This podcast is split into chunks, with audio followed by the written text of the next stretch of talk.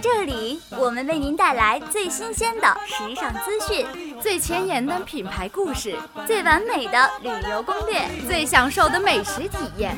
乐活最时尚，乐活最时尚，乐享生活 Happy Show。 Baby squirrel, use a sexy motherfucker. Give me your, give me your, give me your attention, baby. I gotta tell you a little something about yourself. Hello，大家好，欢迎收听今天的乐活最时尚，我是小田。我是佩俊。哎，小田呀，你有没有觉得我们最近碰面的几率真的好高啊？嗯，对对对，从艺术团到十佳舞蹈，现在又一起来录节目，哎，我们真的算得上是最佳 partner 了。对最佳拍档，嗯真的是最近大家都特别的忙。是，可是啊，再忙也一定不能忘记追老公宋仲基呀。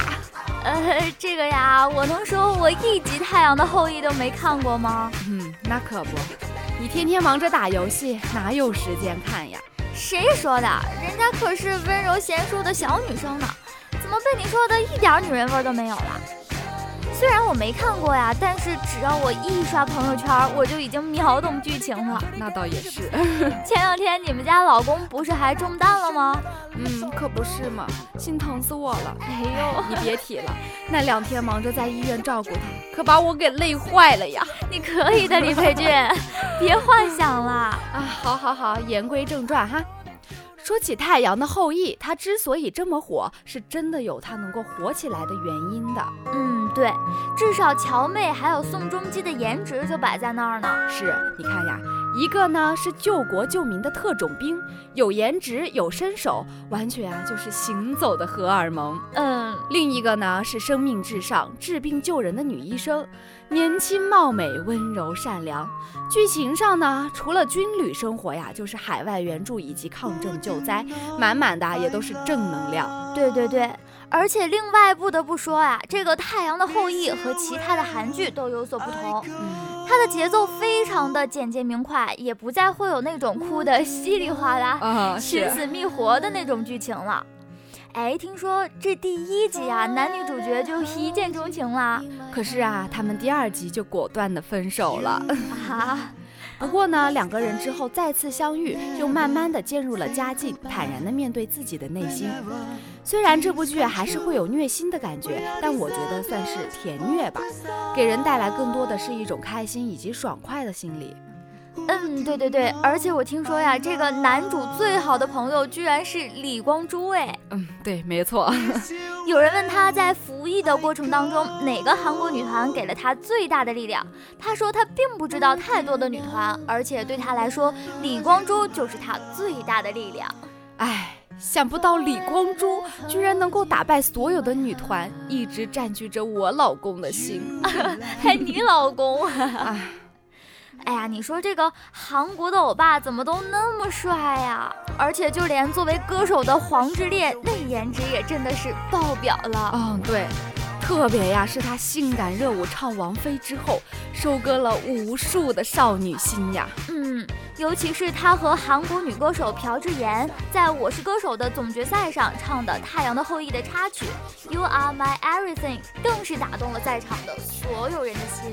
嗯，我这个听了，唱的真的非常的走心，对，并且他们选歌呀，真的超级的有技巧，刚刚好啊，《太阳的后裔》在热播，就是能够引起非常多观众的共鸣点。对对对。那你在这一季里最喜欢的歌手应该就是她了吧？当然呀，那你最喜欢的是谁呀？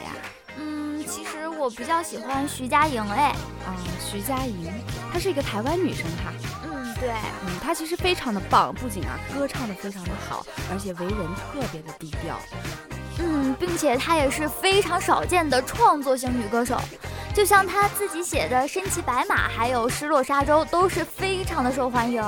嗯，对，而且呀，决赛唱的那首《突然好想你》啊，真的是唱进了我的心坎儿里去了，超嗯感动。对对对，超级好听，当时我都差点都听哭了。嗯，所以才会有很多人说她是真正的灵魂歌手嘛。嗯，其实她在来《我是歌手》之前呢，我根本就不认识她，只听说过《身骑白马》这首歌，但也不知道是她唱的。其实我也是通过《我是歌手》才认识他的，并且发现原来徐佳莹是这么的有才华。嗯，对，其实他这一点跟邓紫棋特别的相似，嗯，是，他们两个都是通过《我是歌手》这个平台才逐渐被内陆人所了解知道的。所以说呀，这个世界上呢，其实还有很多像他们这样才华横溢却还没有被发现的人才，呃，我们的节目怎么突然这么有深度 了？一直都这样呀。都开始走鸡汤路线了。 好好好，那就不聊这么有深度的哈。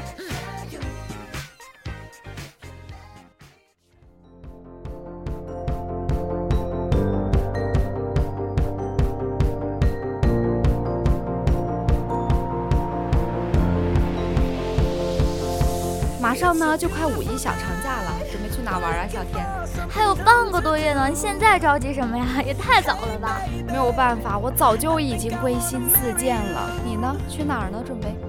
嗯，我还没有想好呢，毕竟我们的生活费也有限，旅行对于大学生来说真的是太奢侈了。确实有一点啊。但是那天呢，我在微博上啊看到说有八个最适合穷游的国家，说是开销呀比国内的旅游还要便宜。嗯，你说的那个我也看到了，真的是非常的吸引人，挺适合我们大学生的。对，那八个国家呢，包括斯里兰卡、尼泊尔、埃及、朝鲜、泰国、马达加斯加、新西兰，还有菲律宾。嗯，这其他几个我还能理解，可是菲律宾怎么还能入榜呀？那个地方有什么好玩的呀？哎，我跟你说啊，菲律宾啊，它是一个非常美丽的群岛国家。它那儿呢，不但有椰林海滩，还有火山和瀑布，而且呀，水果和海鲜都超级的便宜。如果赶上促销的机票啊，只要五百块钱就过去了。哇，真的假的呀？当然是真的啦。那真的是挺合适的。是，嗯。嗯，那小田，这八个国家里面，你最想去哪玩啊？其实我一直都挺想去斯里兰卡的，哦，斯里兰卡。嗯，因为听说那儿风景挺优美的，而且终年如夏，被称为印度洋上的珍珠。嗯，风景优美确实， 嗯、可是中年如夏，那得晒成什么色呀？哪有人家那是健康的小麦色，你懂吗？懂吗？啊，不懂不懂，我不懂。 不过我知道，就是斯里兰卡呀，有亚洲排名前三十的餐厅。嗯，而且在那儿人均消费只要一百多块钱，在那儿的五星级酒店也比国内的酒店要便宜很多。所以才说是适合穷游的国家嘛。对，那斯里兰卡除了消费便宜之外，有什么好玩的地方呢？说起这个好玩的地方呀，其实最吸引我的就是大象孤儿院，大象孤儿院嗯里面都是大象，当然啦，因为在斯里兰卡呢，憨厚可爱的大象呢，一直都受到当地人民的敬仰。而且这个大象孤儿院呢，主要是负责收养那些无家可归、脱离群体、受伤患病的小幼象。嗯，这样的行为真的是非常值得我们去学习的。毕竟嘛，保护小动物，人人有责呀。对，我们要做一个有爱心的人。啊， 好好好。除了斯里兰卡呢，其实我还非常想去尼泊尔这个国家。尼泊尔啊，那是一个非常美丽而又充满神秘的国度呀。嗯并且呀，听说珠穆朗玛峰的南坡也在尼泊尔的境内。嗯，对。除了珠穆朗玛峰以外呢，尼泊尔还拥有八座八千米以上的高峰，有着“山地王国”的美称，这也使它呢成为全世界登山者的天堂乐园呀。而且，就算你是普通的游客，虽然无法挑战世界高峰，但是你站在下面也能够领略到神山所带来的震撼。除了雪山呢，其实尼泊尔的日出也是非常的震撼人心的。无论你从哪一个角落，都可以看到太阳从喜马拉雅山系冒出头来。这个呀，除了尼泊尔之外，还真没有几个国家能够带来这样的视觉感受。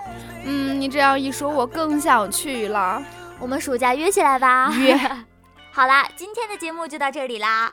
如果你们想了解更多的话，可以下载荔枝 FM，订阅 FM 六三九七三，关注“乐活最时尚”节目哟。如果你喜欢我们的节目，请记得每周五晚准时相约辽宁大学广播电台。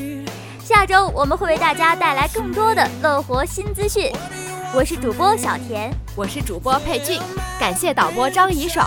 下周不